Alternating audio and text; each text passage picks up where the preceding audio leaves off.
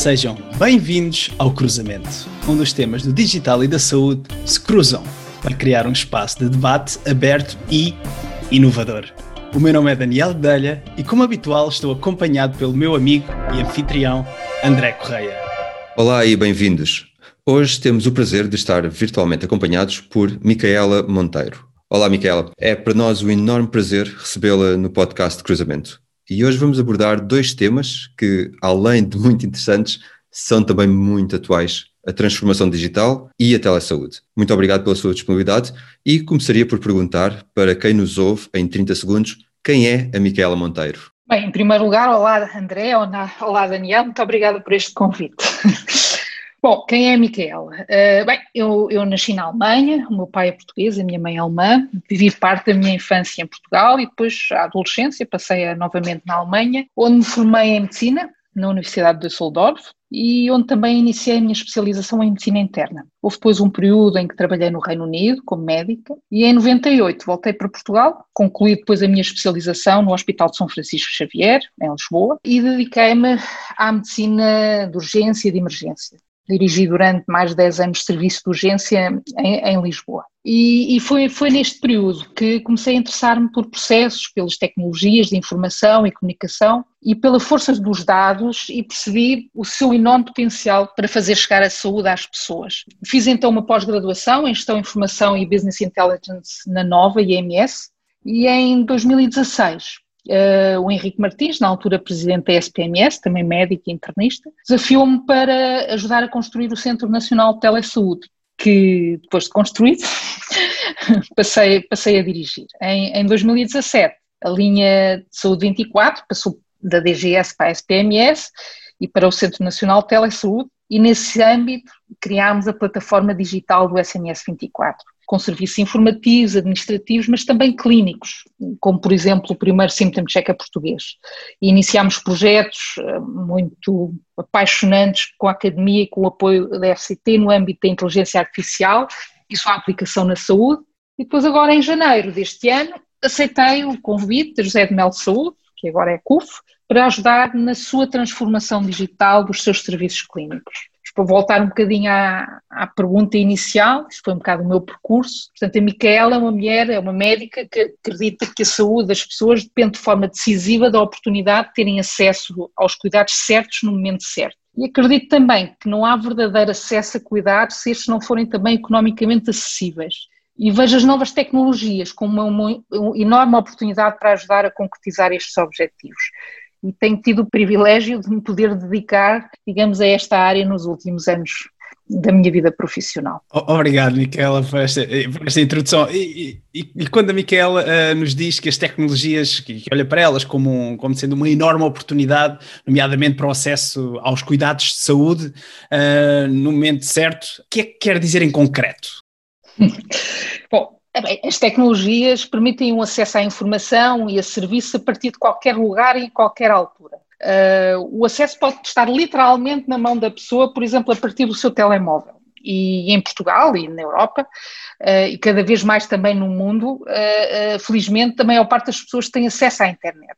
Portanto, há dados, por exemplo, que em 2019 78% dos agregados domésticos privados já tinham acesso a banda larga. Mas o que precisamos agora é, de facto, redesenhar os serviços de saúde para realmente também serem acessíveis através destes novos canais. Um exemplo é consulta no formato teleconsulta. Mas não, não devemos ficar só por aí, por reinventar serviços que já conhecemos do tradicional. Uh, as tecnologias permitem também criar produtos e serviços verdadeiramente novos. Se olharmos, por exemplo, para o exemplo dos symptom checkers. Vou dar um exemplo do, do, do Serviço Nacional de Saúde uh, inglês, o NHS, no Reino Unido. Eles fizeram uma parceria com uma startup, chama-se Babylon Health, para cuidados de saúde primários. Não sei se já ouviram falar. Uh, e o que, é, o que é que acontece? Os cidadãos podem escolher, no fundo, aderir a um centro de saúde virtual. E como é que isso funciona? Eles, numa primeira abordagem, utilizam um symptom checker, que é um avaliador de sintomas, que é suportado por inteligência artificial, e fazem uma primeira abordagem do seu problema de saúde. E podem depois, se necessário, numa segunda linha, recorrer a uma teleconsulta uh, com o seu médico de família. E no, no, caso de necessitarem de cuidados presenciais, vão ao centro de saúde físico. Uh, mas isto apenas é necessário e acontece em menos de 20% dos casos. Ou seja, há aqui um, um, um enorme aumento a nível quer do acesso, mas também da eficiência. Acesso porque tem 24 horas, 7, uma ferramenta à mão para tirar dúvidas. E depois têm um acesso facilitado a partir de casa ou de onde estiverem, através da teleconsulta ao médico, ao médico de família.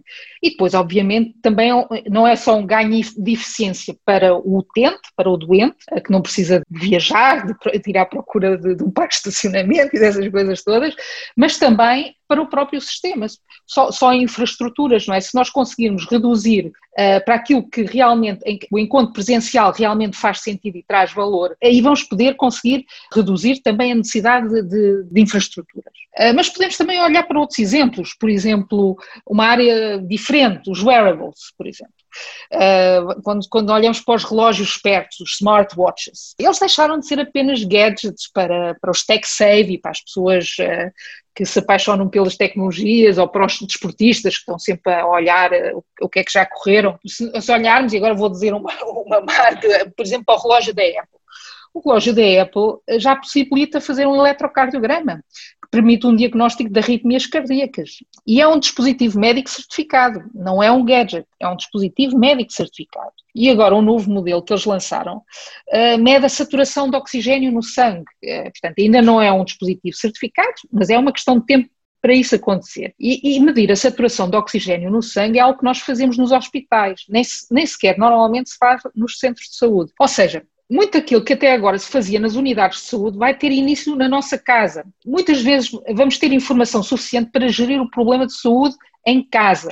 E nas outras situações, este acréscimo de informação que nós vamos ganhando através destes dispositivos vai nos permitir encaminhar melhor para o sítio certo, portanto, gerir, gerir melhor a, a, a saúde. E, e, falei, falei de uma marca específica, mas as outras marcas estão, estão exatamente no mesmo caminho. Existem, existem outros uh, exemplos similares, portanto, de outras marcas de, de smartwatches.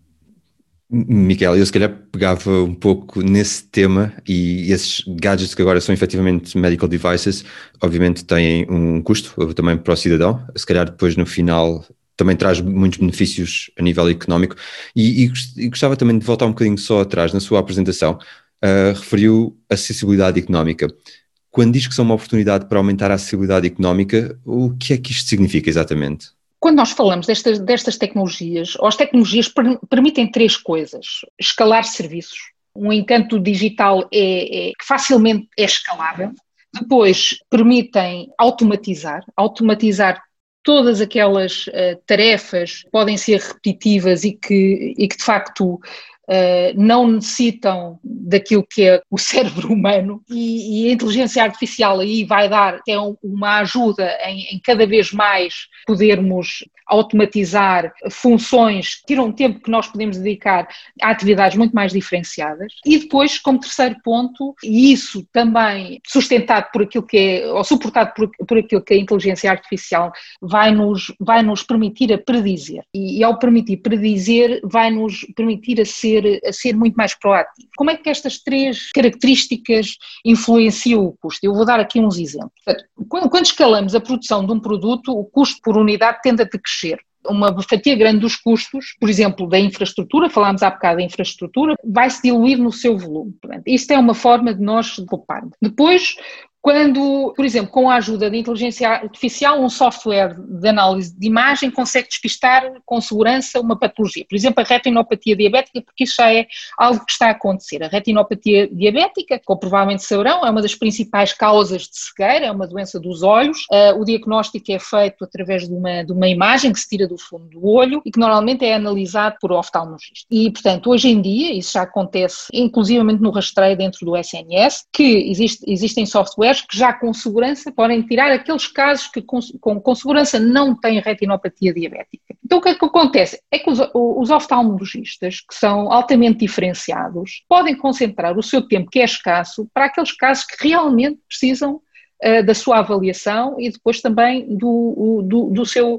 do seu tratamento. Isso é uma forma de ganhar eficiência e nós utilizarmos muito melhor os recursos que nós temos. E aí também tornarmos uh, os cuidados mais, mais acessíveis, economicamente também mais viáveis. E, e como terceiro, terceiro exemplo, Por exemplo, se algoritmos de, de inteligência artificial ajudarem a identificar, por exemplo, idosos frágeis, uh, através dos dados que já, já se encontram nos, nos sistemas de informação, e assim for possível intervir proativamente e evitar, por exemplo, internamentos hospitalares, não só estamos a melhorar a saúde destas pessoas, mas ao mesmo tempo também estamos a palpar. E este exemplo que eu trouxe também não é um exemplo assim de, de, de, de grande futurologia, portanto, um daqueles projetos de, de investigação com a academia que, que se iniciou no, no, SNS 24, em colaboração com a Nova, com a Nova Medical School, é exatamente, eh, portanto, nesse âmbito, de conseguirmos proativamente identificar necessidades de populações e com isso eh, melhorar a saúde em primeiro lugar, mas ao mesmo tempo também uh, beneficiar o sistema com uma redução de custos.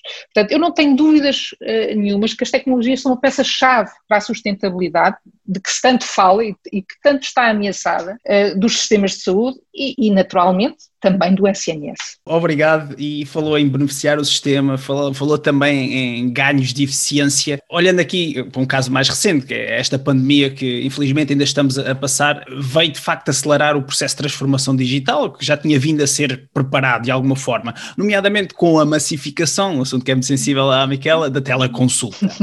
Agora aqui uma, uma, uma curiosidade também, nossa e para os nossos ouvintes, nós quando falamos em teleconsulta, falamos eh, também ou necessariamente de videoconferência e como tem sido a reação por parte do doente a interagir com o médico que está à distância? Sim, isso é uma boa pergunta. Portanto, antes de responder a essa pergunta, eu gostava de colocar outra, só também para ajudar aqui a organizar um bocadinho as, as minhas ideias também, as nossas ideias. O que, o que, é que é uma consulta, não é? Pronto, e se não olharmos para as definições, se não olharmos, por exemplo, para a definição que é, que é a ACSS, ela define a consulta como um ato em saúde em que o profissional saúde avalia a situação clínica de uma pessoa e planeia a prestação de cuidados. Pronto, isto é uma consulta. E a teleconsulta? O que é que é uma teleconsulta? Uma teleconsulta é uma consulta feita à distância, daí o tele, não é?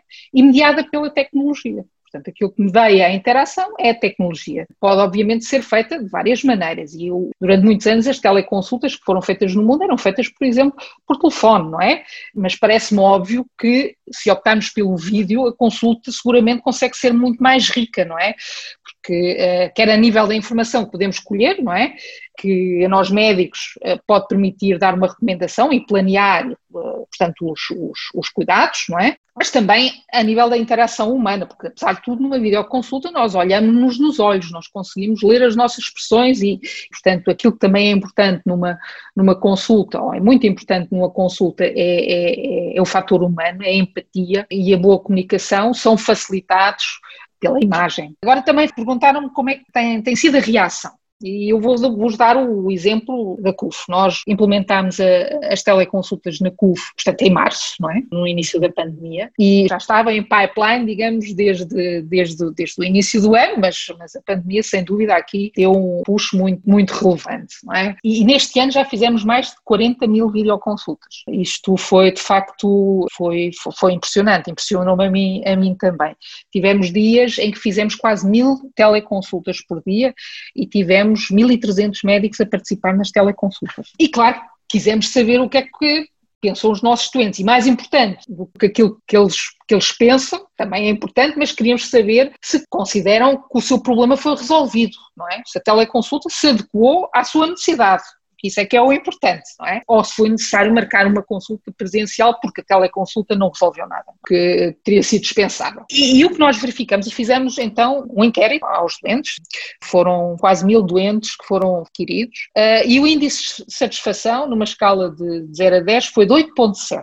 Foi bastante elevada e, por mera curiosidade, conseguiu ser mais elevada do que as consultas presenciais no, no inquérito do, do ano prévio, que estavam em 8,3, salvo erro. Ou seja, seja, foi, foi interessante. Claro que isto também tem o contexto de pandemia e é preciso ler isso também com. As pessoas estavam gratas de, de terem um, um, canal para, para os seus médicos. Portanto, isto para mim é até, é até especialmente relevante. 93% eh, do, dos doentes disseram que a consulta foi resolutiva.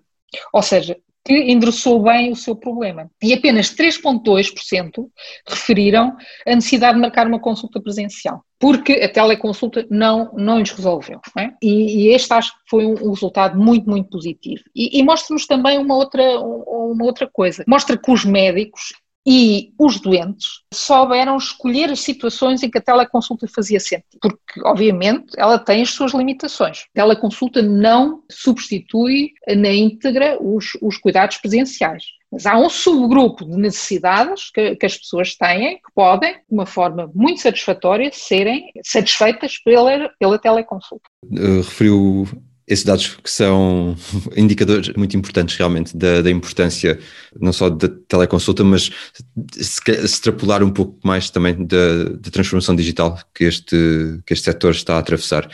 A, a Micaela atualmente ocupa o cargo de Chief Medical Officer, como descreveu, para a transformação digital na CUF. Com base nestes resultados, pode-nos falar também um pouco mais sobre a sua missão na CUF?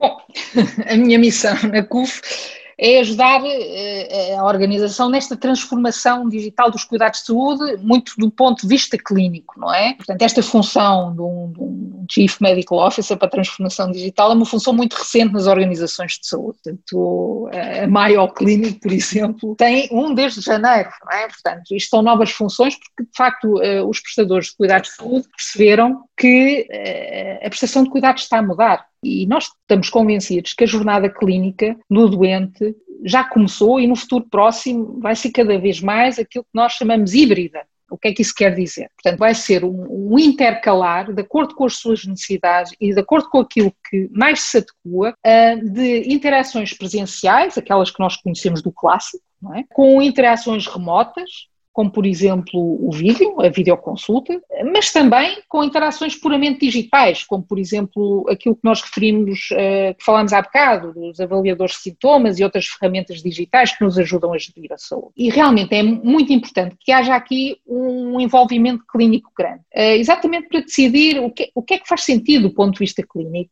para garantir também que a qualidade e a segurança clínica estejam assegurados. E para criar aqui também confiança, confiança eh, entre os médicos, entre os outros profissionais de saúde, porque a saúde digital e a telesaúde não se restringem à classe profissional dos médicos, portanto isto pode abranger todas as outras áreas profissionais, eh, profissionais médicas. E já há exemplos, não só na enfermagem, mas na fisioterapia, na nutrição, na psicologia, enfim, um grande leque de outras profissões de saúde. E, portanto, no fundo é esta esta é a minha missão.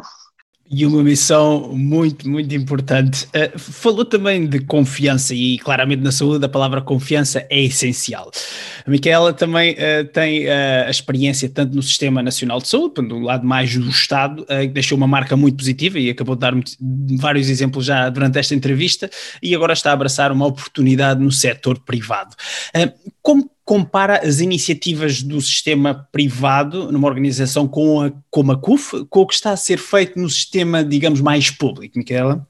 Eu penso que nós temos que ver uh, a questão da, da saúde digital e da telesaúde, em primeiro lugar, numa perspectiva de ecossistema. A saúde digital não vai funcionar na sua plenitude só no público ou só no privado. Uh, eu vou dar um, um, alguns exemplos. Por exemplo, eh, na questão da prescrição eletrónica. Portanto, porquê é que as teleconsultas foram um sucesso tão grande também no privado? Foi fundamental nós termos a, portanto, a ferramenta da prescrição eletrónica que, que permitia prescrever e, e fazer com que a consulta realmente conseguia ser mais resolutiva. Ok? Esta foi uma ferramenta uh, fundamental e tem a ver com, com o ecossistema. Depois é, é importante que o, o, ecossistema também tenha uma, uma, uma regulamentação que seja uh, favorável à, à, teleconsulta. Isso não é igual em todos os países. Uh, mas Portugal, por exemplo, é um país que tem tido uma postura muito construtiva relativamente à, à, à telesaúde. A Ordem dos Médicos, por exemplo, dedica um capítulo inteiro à, à telemedicina no seu código deontológico. O que estabelece são regras, no meu, no meu entender, eh, muito sensatas, que, portanto, concedem direitos aos, aos, aos doentes e, e, aos médicos no sentido de lhes dar escolha se querem utilizar esta, esta forma para interagir. Ou seja, tem que haver consentimento, quer por parte do doente, quer, quer por parte do médico, eh, de fazerem, fazerem teleconsultas. E depois, portanto, cabe ao médico decidir se a informação que, que, o, que o médico recebeu através deste meio é, é suficiente para realmente fazer, fazer, fazer a sua recomendação. Ou seja, há um, há um ecossistema que é, é, favorável. Não quer dizer que aqui não haja também necessidade de nós aprendermos agora com esta experiência e, e afinarmos as coisas. Uma outra questão, por exemplo, é que o público claramente liderou o, o processo da transformação digital. Na área, já disse, já falei da prescrição eletrónica médica, podia também uh, falar, por exemplo, do boletim de vacinas eletrónicos, podia falar da, do registro de saúde eletrónico, onde nós cada vez mais temos um processo clínico de cada, ou cada, cada cidadão tem o seu processo clínico eletrónico. Esse processo clínico eletrónico que é utilizado nos, nos uh, cuidados transfronteiriços uh, de saúde europeus, ou seja, algo que por via eletrónica já pode, com a permissão dos doentes uh, de cada cidadão, ser partilhada com o médico, portanto, lá fora, num, num, num, país, num país europeu, para realmente começar aqui termos cada vez mais os tais cuidados centrados no doente. Há aqui um, um, um trabalho muito grande também de uniformizar aquilo que, que é a semântica, para criarmos aqui interoperabilidade semântica, porque não, não basta haver interoperabilidade meramente tecnológica, mas a informação que nós queremos partilhar também tem que ser entendida da mesma maneira de, de, de ambos os lados, e, e, e, no fundo tudo isto cria um terreno que depois, na parte dos privados, faz com que a saúde digital produzida eh, nos privados cada vez consiga ser mais eficaz. No que diz respeito, digamos, à saúde digital nos privados, há aqui, obviamente, questões que são diferentes daquilo que é a saúde digital no público. Nos privados, obviamente, há aqui questões que têm a ver com o pagamento desse, destes novos serviços, não é? Nós sabemos que o, que o sistema privado português está muito assente nos seguros de saúde e novos serviços digitais também têm que ser depois, de alguma forma, custeados, financiados pelas entidades que financiam, que são, que são as seguradoras. Portanto, não é tão uh, linear, o, o, Estado pode decidir fazer os seus serviços de acordo com, com aquilo que lhe parece ser uh, uh, os melhores serviços e os serviços que fazem mais sentido. O privado vai ter sempre digamos, também um outro player, que, é, que, são, que, são, que são as seguradoras, com as quais tem que chegar a um acordo para uh, que esses serviços depois também sejam economicamente viáveis. Durante o seu percurso, a Micaela tem comparado Portugal com outros países, em várias intervenções que tem feito, entrevistas, eh, e numa dessas mesmas entrevistas que deu em 2019, falava de dois exemplos concretos e diferentes uh, sistemas de saúde, tais como, uh, na altura deu o exemplo da Suécia e, e, da Suíça. Olhando para a maturidade do sistema de saúde português, sobretudo no que toca à utilização das novas tecnologias, qual é a classificação que dava numa escala, digamos, de 1 a 10, relativamente a esta maturidade do ecossistema português na área das tecnologias? Admito que possa ter aqui um bias pelo meu percurso, mas bem, eu dava-lhe um 6 a 7 e eu vou-vos explicar também porquê. Existe um Global Digital Health Index uh, e esse Global Digital Health Index mede coisas como a liderança e governação na área da, da saúde digital, a estratégia, o investimento, a legislação, a política, a capacitação de recursos humanos nesta área, uh, portanto, a interoperabilidade e as normas de interoperabilidade, as infraestruturas que existem num país e os serviços e aplicações digitais que existem. E, portanto, e o Global Digital Health Index coloca Portugal na fase 4 da digitalização numa escala de 5. E é isso que me leva a atribuir o 6 a 7. Muito bem, Miquela, muito obrigado. Uh, e para, para terminar, uh, falámos da tecnologia e do cruzamento entre o sistema público e privado queríamos também abordar uh, este cruzamento entre o digital e a saúde. Gostava de lhe pedir dois exemplos concretos onde, do seu ponto de vista, as áreas do digital e da saúde se cruzam uh, com mais sucesso. E já agora explicar um pouco o porquê dessa sua escolha. Logo à cabeça, tanto a área da, da gestão da, da, doença crónica. E temos aqui, para além da teleconsulta, obviamente, temos a telemonitorização. Portanto, a doença, a doença crónica, como sabem, caracteriza-se por pela sua cronicidade, obviamente, mas depois por flutuações em que existem alturas de agravamento, de descompensação, que muitas vezes motivam uh, episódios de urgência, internamentos, e depois faz outra vez em que o doente está, uh, está compensado. E o que a telemonitorização realmente permite, através de uma monitorização a partir de casa, com dispositivos, é um acompanhamento muito mais a miúdo e continuado destes doentes, o que depois permite às equipas que cuidam destes doentes atempadamente a perceber-se que estamos perante uma situação iminente de descompensação. Isso às vezes acontece por causa de infecções, por causa de, de, de intercorrências que depois descompensam toda essa doença. E é possível atempadamente intervir e assim, de facto, prevenir idas à urgência, internamentos desnecessários e, e muitas vezes até encurtar internamentos. E nós já temos aqui também em Portugal exemplos de sucesso nestas áreas, por exemplo, na área das doenças respiratórias crónicas ou na área da insuficiência cardíaca. Mas isso também, para além de diminuir ou evitar descompensações ou então atenuá-las, tem um outro efeito uh, muito positivo, porque os doentes e os seus cuidadores são parte ativa na gestão da saúde. E ao serem parte ativa, começam a aprender cada vez mais uh, o que é que é a sua doença, os, os sinais de alarme, eles próprios começam a, a saber interpretar os valores que medem e, e estão assim muito mais capacitados e empoderados nesta, nesta relação que eu pessoalmente acho muito positivo. Depois, na área do diagnóstico, sem dúvida, a inteligência artificial eh, já está, mas num futuro próximo vai dar início a uma grande, uma grande transformação e vamos ter aqui, nós, quando nós, nós médicos, uma grande ajuda no diagnóstico vai acelerar diagnósticos, o que vai aumentar a qualidade diagnóstica e o que vai libertar, digamos, os médicos para aquelas situações em que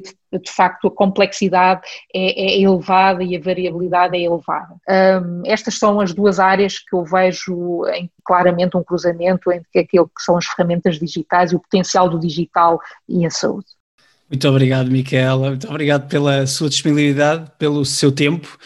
Foi mais uma conversa mesmo muito interessante e voltámos a aprender imenso e esperamos também que tenha sido do agrado dos nossos ouvintes.